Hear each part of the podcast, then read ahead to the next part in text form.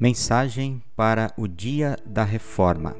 Hoje é um dia muito especial para a Igreja Cristã, porque a Igreja está festejando 504 anos da Reforma Protestante. E hoje nós vamos meditar sobre o tema Um anjo me falou. Você é um anjo para mim. Você já disse ou diria essa frase para alguém? E por qual motivo? No texto de Apocalipse, capítulo 14, versículos 6 a 7, nós encontramos uma visão muito especial do apóstolo João. O apóstolo João, no capítulo 14, descreve a visão que teve do cordeiro e os seus remidos no Monte Sião. Ele viu a santa e separada igreja cristã cantando uma nova canção em companhia do cordeiro. Depois, João relata que ouviu a voz de três anjos mensageiros que anunciavam a separação do Monte Sião e da Babilônia. Era o Evangelho que separa os salvos dos perdidos. Cada anjo é um mensageiro, um ser celestial que proclama uma mensagem que vem diretamente de Deus. As forças contrárias a Deus são incapazes de parar o seu evangelho ou de abafar a forte voz dos mensageiros. Esse anjo voa no meio do céu e proclama o Evangelho sobre todas as pessoas na terra, sobre as nações. O Evangelho é para todas as pessoas. Mateus 24, 14 diz: E a boa notícia sobre o reino será anunciada no mundo inteiro, como testemunho para toda a humanidade. Então virá o fim. Apesar de tudo o que o diabo pode fazer, o Evangelho está sendo proclamado. O anjo tem o Evangelho para anunciar. O texto dá ênfase no significado do termo Evangelho, boas novas. O conteúdo desse Evangelho está no versículo 7 de Apocalipse 14.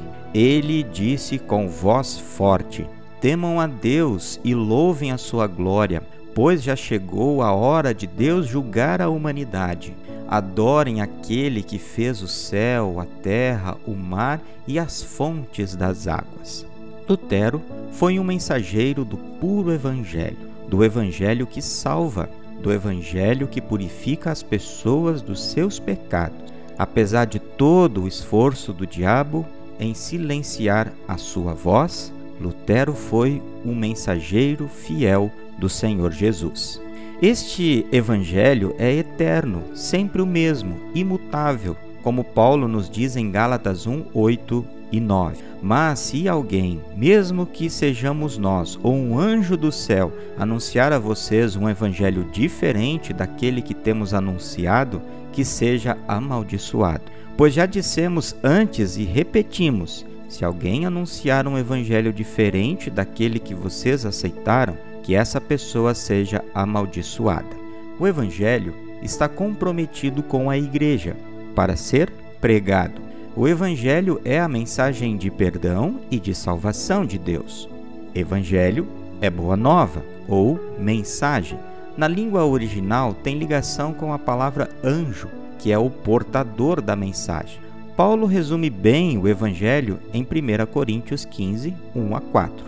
Agora, irmãos, quero que lembrem do Evangelho que eu anunciei a vocês, o qual vocês aceitaram e no qual continuam firmes. A mensagem que anunciei a vocês é o Evangelho, por meio do qual vocês são salvos, se continuarem firmes nele, a não ser que não tenha adiantado nada vocês crerem nele. Eu passei para vocês o ensinamento que recebi e que é da mais alta importância. Cristo morreu pelos nossos pecados, como está escrito nas Escrituras. Ele foi sepultado e no terceiro dia foi ressuscitado, como está escrito nas Escrituras. E em Romanos 1,16 nos fala do poder do Evangelho. Eu não me envergonho do Evangelho, pois ele é o poder de Deus para salvar todos os que creem primeiro os judeus e também os não-judeus. Ou seja, o mensageiro proclama o evangelho, anunciando a libertação do mal e a redenção. No versículo 7 de Apocalipse 14, João fala da grande voz, que é aquela que chega a todos.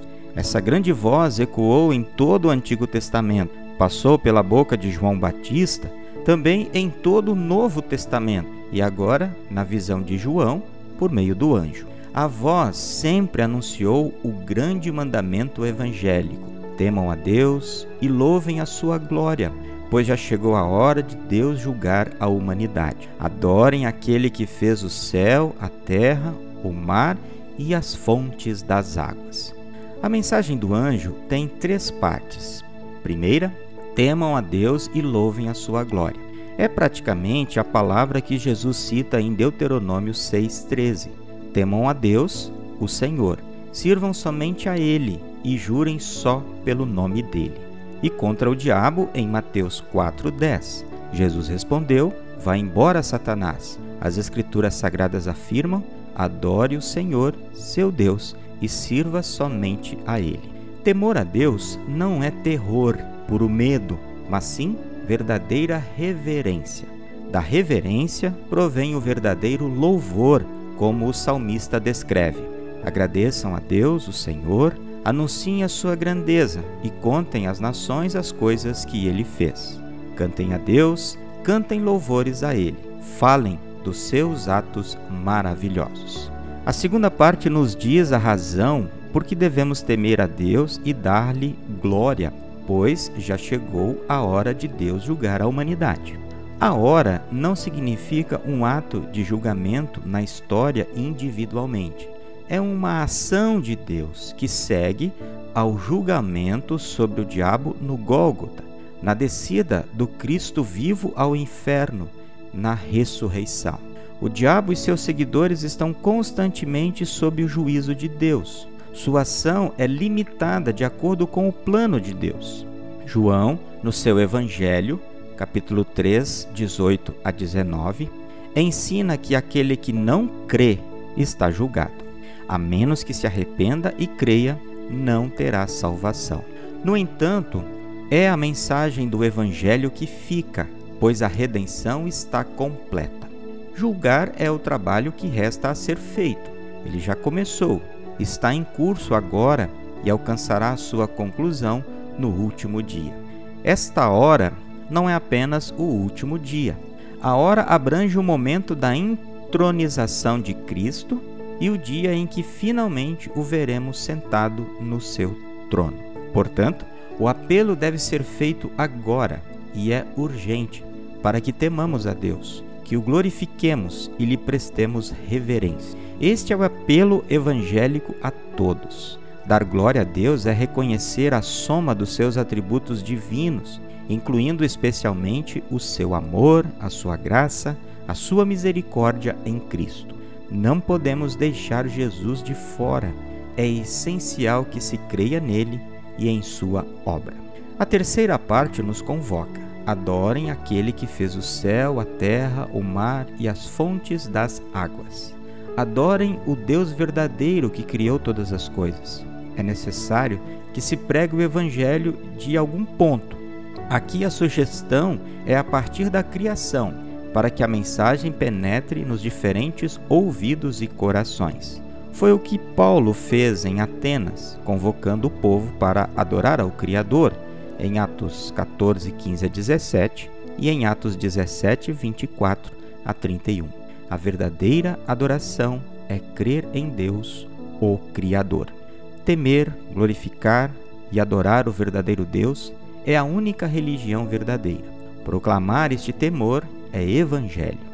Esta proclamação começou quando foi anunciado o plano de salvação de Deus, por meio de Jesus. Este Evangelho nos faz adorar o Deus verdadeiro e nos arranca das nossas idolatrias. Aqueles que permanecem fiéis a este Evangelho são bem-aventurados e entrarão no descanso eterno quando partirem desse mundo. Proclamar o Evangelho do doce convite de Jesus para segui-lo é a tarefa eterna da Igreja. Portanto, sigamos com Jesus, proclamando o seu Evangelho redentor. Tem uma frase de Lutero que diz assim: As pessoas pensam, se ao menos eu pudesse ouvir Deus pessoalmente falando, eu correria tão rápido para ouvi-lo que meus pés ficariam em sangue. Mas agora você tem a palavra de Deus na igreja, em seus livros, em sua casa, e essa com toda certeza, é a mesma palavra de Deus, como se o próprio Deus estivesse falando. Para Lutero e para a Reforma, a palavra de Deus era a voz de Deus, voz que diz que somos pecadores e que ao mesmo tempo diz que somos salvos pela fé. A palavra de Deus foi anunciada por anjos. Deus confiou a sua palavra a seres humanos também, que a transmitiram em linguagem humana. As vozes que anunciam o Evangelho não podem se calar, pois, como escreveu Lutero em sua tese 62, o verdadeiro tesouro da Igreja é o Santíssimo Evangelho da glória e da graça de Deus. Você é um anjo para mim. Você já disse ou diria essa frase para alguém? E por qual motivo? Porque você me anunciou o Evangelho, é uma boa razão. Amém. Eu sou o pastor Ederval Strelov, pastor da Congregação Evangélica Luterana Redentor do bairro Moinho Velho, em São Paulo.